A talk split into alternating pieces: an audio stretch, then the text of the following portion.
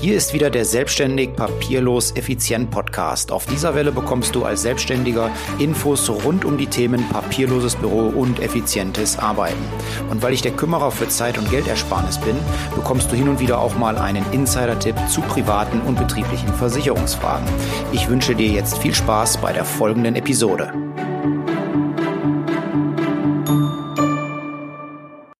Hallo, in der heutigen Folge geht es um das Thema selbstständig sein und warum man tut, was man tut. Bevor wir damit aber ähm, starten, nochmal eine kurze Rückschau auf die letzte Podcast-Episode. Da hatte ich ja den Daniel Titus Grimm, den Immobilieninvestor, im Interview. Und diese Folge äh, war eine der erfolgreichsten Podcast-Episoden in, in meiner Podcaster-Historie. Und es hat äh, ein großes äh, Feedback dazu gegeben. Viele Fragen sind reingekommen. Deswegen habe ich mit dem, mit dem Titus gesprochen. Und wir werden nochmal äh, eine QA-Folge machen, also Question and Answers. Und ähm, deswegen heute hier mein Aufruf, falls du noch eine Frage hast äh, im Zusammenhang mit Immobilieninvestitionen, die dir der Titus beantworten soll, dann schreib sie mir einfach als Kommentar hier unter unter diese äh, Folge oder schick mir eine E-Mail. Die Kontaktdaten, die habe ich, meine Kontaktdaten hier verlinke ich dir in den, in den Show Notes. Und ähm, dann werden wir das mit Sicherheit in einer der nächsten Folgen dann aufgreifen in der Question and Answer Frage mit dem Titus zusammen und ja, das dann nochmal ein wenig aufarbeiten. So, aber jetzt zur, zur heutigen Episode. Ähm, ich habe sie überschrieben ja, mit, dem, mit dem Arbeitstitel so ein bisschen, warum mache ich, was ich mache? Ja, ich werde oft gefragt, immer, warum bist du überhaupt Versicherungsmakler? Es gibt doch sicherlich spannendere Sachen, mit denen man sich beschäftigen könnte. Ähm, und außerdem haben ja Versicherungen ja, so ein schlechtes Image. Warum tust du dir das eigentlich an? Bis vor ja, einem Jahr rund habe ich dann immer geantwortet, ja, ich kann halt nichts anderes. habe ich halt gelernt, Versicherungen und Finanzen. Ähm, aber vor etwas mehr als einem Jahr hab ich, bin ich dann in ein Unternehmercoaching eingetreten beim Stefan Mehrath beim Unternehmercoach.com. Ähm, und dort ging es dann auch um die Frage, warum tust du überhaupt, was du tust? Ja, aber jetzt war das ein bisschen anders. Ich musste mich damit beschäftigen, weil es eben ein, ein Teil des Coachings war und das hat mich so das letzte Jahr über immer begleitet, die Suche nach dem Motiv. Was ist, was, was steckt dahinter? Warum tust du das, was du tust? Und andere glauben, das, was du tust, das wäre ähm, ja eigentlich ähm, anstrengend und man könnte sein Leben ähm, mit schöneren Dingen verbringen als mit Versicherungen. Ja, und ich bin so ein bisschen in meiner Vergangenheit oder habe so ein bisschen in meiner Vergangenheit geforscht und habe mir da mal so meine berufliche Laufbahn angeguckt. Wie gesagt, ich habe ja nichts anderes gelernt, in Anführungsstrichen, als Finanzen und Versicherungen. Ich habe 1999 bei einer Bank mit einer Ausbildung begonnen. Diese Ausbildung hat dann noch zwei Jahre gedauert. Ähm, die habe ich auch abgeschlossen als, als Bankkaufmann. Die Bank gibt es heute nicht mehr, was wahrscheinlich nicht daran gelegen hat, dass ich sie dann irgendwann mal verlassen habe. Ähm, es war so eine, ba äh, so, so, eine grüne Bank, Bank mit ähm, so einem Sympathieband. Ein oder andere wird wissen, welches Geldinstitut ich ich meine, ja, wie war meine Zeit ähm, in der Ausbildung? Die Ausbildung zum Bankkaufmann, die war damals eigentlich, ähm, ja, die war super schön, hat mir richtig viel, viel Spaß gemacht. Vor allen Dingen, ähm, ja, den Leuten zu helfen bei der Abwicklung von Bankgeschäften, bei der Geldanlage und bei der Aufnahme von Krediten.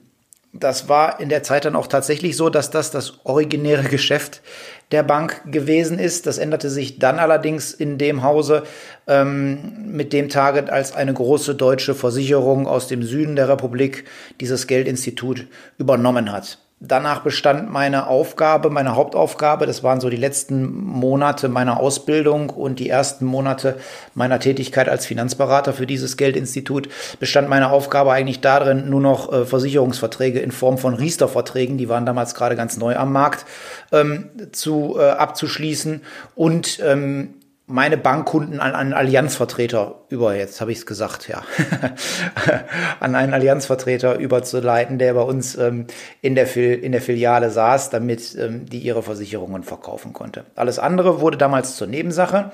Ähm, egal, was ich da äh, mit meinen Kunden Gutes gemacht habe, das interessierte keinen, es wurde nicht kontrollt. Und ähm, so habe ich dann angefangen, Anfang 2002 nach ähm, Alternativen für mich zu suchen. Seinerzeit war die erste Idee von mir, okay, schließt du dich mal so einem strukturierten Finanzvertrieb an. Das hörte sich ganz toll an. Vordergründig schien es dann auch, als würde ich dort finden, was ich suchte, und zwar kundenbedarfsgerecht in Finanz- und Versicherungsfragen zu beraten. Ich musste dann aber lernen, was es bedeutet, in einem Strukturvertrieb ähm, zu arbeiten, äh, wo meine Führungskraft bei meinen Abschlüssen mitverdient. Da blieb nicht mehr so allzu viel über von bedarfsgerechter Beratung. Mir wurde damals gesagt, jeder Kunde hat einen 1000-Euro-Schein oder war es damals noch D-Mark, 1000 äh, D-Mark-Schein auf der Stirn kleben und ähm, deine Aufgabe ist es, den abzureißen und einzustecken. Egal, ob das jetzt dem Kunden nützt oder nicht. So, da war ich dann nicht ganz so einverstanden mit. Außerdem war da die, die Bezahlung rein auf Provisionsbasis. Das hat mir zum damaligen Zeitpunkt auch noch nicht zugesagt. Da hatte ich noch ein etwas höheres ja, Sicherheitsbedürfnis. Habe ich aber mit den Jahren auch gelernt, dass das gar nicht so wichtig ist. Ja, letzten Endes bin ich dann gar nicht dort, äh, äh habe ich da gar nicht äh, angefangen wirklich zu arbeiten. Ich habe da nur nebenberuflich reingeschnuppert ähm, und habe mich dann hinter einer ähm, größeren deutschen Lebensversicherung angeschlossen da gab es zumindest mal ein festes Grundgehalt plus Provision und natürlich dann auch das Versprechen, den Kunden bedarfsgerecht beraten zu dürfen. Allerdings auch dort stellte sich das in der Realität wieder anders dar. Ich kann mich noch an die Worte ähm, meines damaligen Regionalleiters erinnern. Sie verkaufen das, was ich Ihnen sage. Und wenn ich morgen sage, Sie verkaufen Bonawachs, dann ziehen Sie gefälligst los und verkaufen Bonawachs. Das war an meinem zweiten Arbeitstag dort. Ich dachte mir nur, ach du Scheiße, auf was hast denn du dich hier eigentlich eingelassen? Ich musste dann zwar kein Bonawachs verkaufen, aber Lebensversicherungen und Lebensversicherung war das einzige, was zählte und mit dem ich meine von oben vorgegebenen Ziele erreichen konnte. Ich musste also, egal was der Kunde wirklich brauchte, es so hinbiegen, dass der Kunde ähm, einen Antrag auf Lebensversicherung unterschrieb. Wirklich erfolgreich war ich dabei nicht. Ich fühlte mich auch immer ein bisschen unwohl in dem Spannungsfeld zwischen dem, was das Unternehmen wollte und mit dem, was, ja, was der Kunde eigentlich brauchte. Ähm, so war ich dann als Verkäufer in der Zeit eigentlich auch bestenfalls, bestenfalls Mittelmaß. Ich habe das Unternehmen dann auch nach 15 Monaten im Sommer 2003 verlassen und das im Nachhinein das einzig Gute an dieser Zeit war, dass ich dort die Fortbildung zum Versicherungsfachmann abschließen konnte. Spaß an der Arbeit hatte ich dann nicht. Stopp, ich möchte diese Folge kurz unterbrechen und auf ein Thema zu sprechen kommen, was mir persönlich sehr am Herzen liegt. Lass mich mit einer kleinen Geschichte starten. Wir versetzen uns mal zurück zum 29. Dezember 2013. Es ist kurz nach 11 Uhr vormittags, bestes Wetter in den französischen Alpen, als einer der bekanntesten Deutschen jäh von der Bildfläche verschwindet. Durch einen Sturz auf der Skipiste erleidet Michael Schumacher ein schweres Hirntrauma mit so gravierenden Folgen, dass man ihn seitdem nicht mehr in der Öffentlichkeit gesehen hat. Was wäre, wenn? Was wäre, wenn dir das als Selbstständiger und als Unternehmer passieren würde? Wer handelt für dich, wenn du wegen einer Krankheit oder eines Unfalls nicht mehr selber handeln kannst? Hast du jemanden bevollmächtigt? Hat derjenige, der für dich handeln soll, alle notwendigen Informationen, um schnell deine Geschäfte zu übernehmen? Kennt er die Besonderheiten deiner Firma? Gibt es einen Ort, an dem er alle wichtigen und notwendigen Informationen finden kann?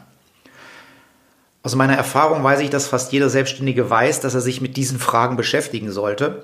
Viele machen es aber trotzdem nicht, weil ihnen das Thema schwerfällt. Ähm, wer beschäftigt sich denn schon gerne mit Unfällen, Krankheiten und existenzbedrohenden Krisensituationen? Mir selber ging es ja nicht anders. Als ich seinerzeit mein Unternehmen gegründet habe, habe ich von der Industrie- und Handelskammer so einen Zettel bekommen. Was muss man als Gründer so alles tun und beachten? Da war unter anderem das Thema Notfallplanung drauf. Ich habe das Ganze dann über sieben Jahre vor mir hergeschoben und als ich es dann endlich angegangen bin, habe ich mich erschrocken, ähm, als ich festgestellt habe, wie denn die gesetzlichen Regelungen sind, wenn man nichts geregelt hat.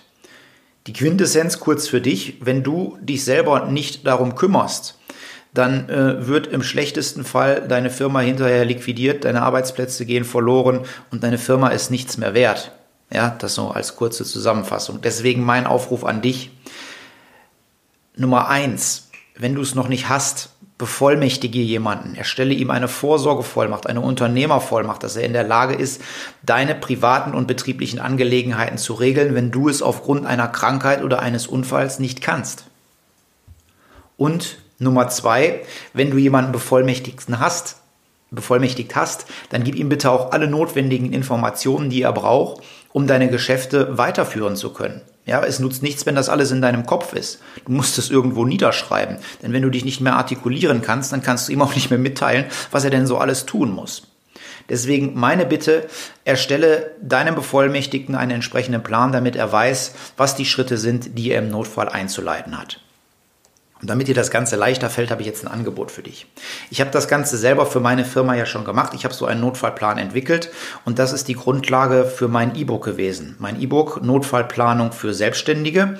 Ähm, das kannst du ab sofort kaufen. Dieses E-Book beinhaltet eine Schritt-für-Schritt-Anleitung inklusive Arbeitsblätter, wie du deinen eigenen Notfallplan für deinen Bevollmächtigten erstellst. Wenn du das Ding von A bis Z durchgearbeitet hast, dann ähm, solltest du, ich sag mal, innerhalb ein, zwei Arbeitstagen es geschafft haben, deinen eigenen Notfallplan zu erstellen, sodass dein Bevollmächtigter im Fall der Fälle weiß, was zu tun ist.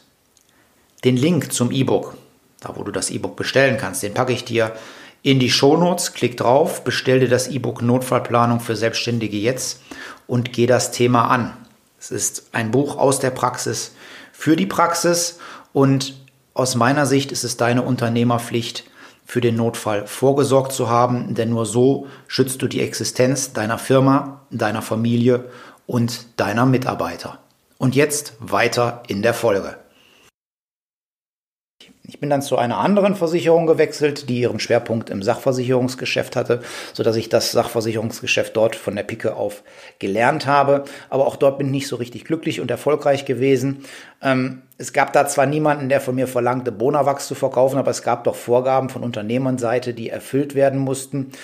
Ähm, wenn zum Beispiel gerade so ein Wettbewerb in Kfz-Versicherungen ausgerufen war, Klammer auf, ähm, den Sinn dahinter, den verstehe ich bis heute nicht, an solchen Wettbewerben Kfz-Geschäft reinzuholen, aber das ist ein anderes Thema.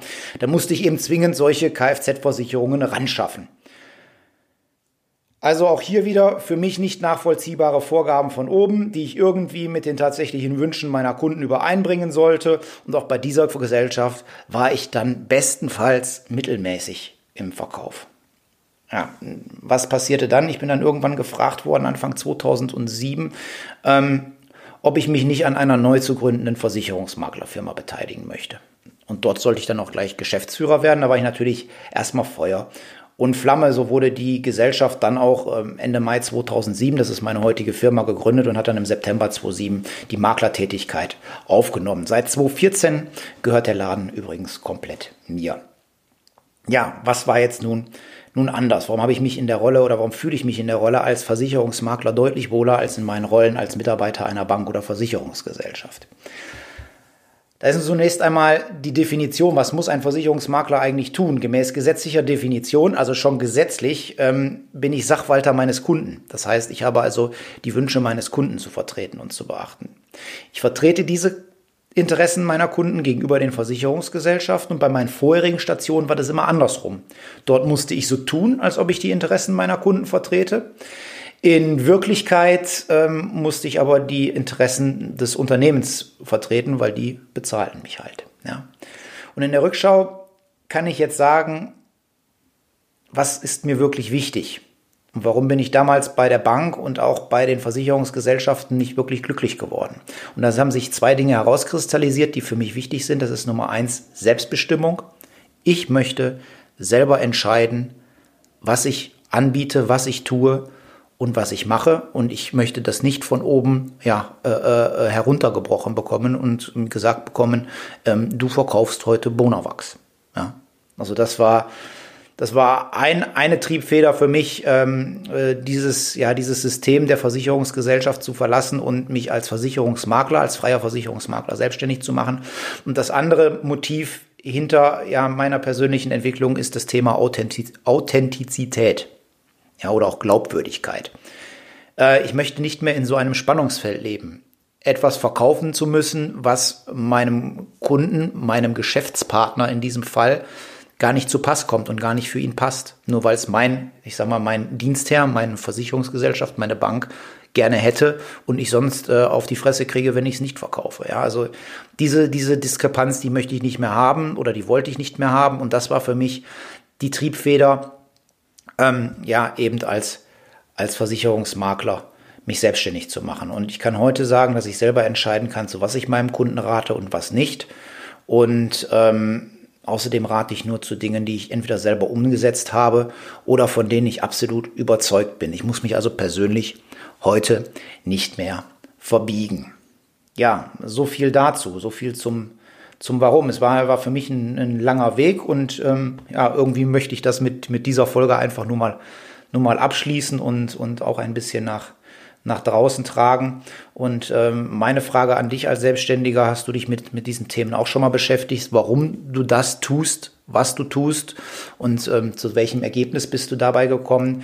Äh, würde mich super freuen, wenn du dich einfach mal bei mir meldest, wenn du Lust hast. Und ähm, ja, ich stehe da gerne für, zu einem Austausch für zur Verfügung. Ja, so viel zur heutigen Episode, mal wieder solo. Äh, die nächsten Folgen oder Episoden, da wird bestimmt auch mal wieder die eine oder andere Interviewfolge dabei sein. Wie gesagt, ähm, wie zu Anfang gesagt, ähm, demnächst kommt noch mal so eine Folge, eine, eine Question and Answer oder Frage- und Antwort-Folge, damit ich es auf Deutsch auch mal sage, mit dem Immobilieninvestor Daniel Titus Grimm. Und ähm, wenn du da Fragen hast noch an den Daniel, dann ähm, schreib sie mir einfach und wir werden die dann in dieser Folge gerne aufgreifen. So, das war es heute auch schon wieder von mir. Wenn dir die Folge gefallen hat, würde ich mich super freuen, wenn du mir eine 5-Sterne-Bewertung bei iTunes hinterlässt. Ich wünsche dir jetzt eine schöne Zeit, bleib gesund, bis demnächst. Liebe Grüße, dein Mike.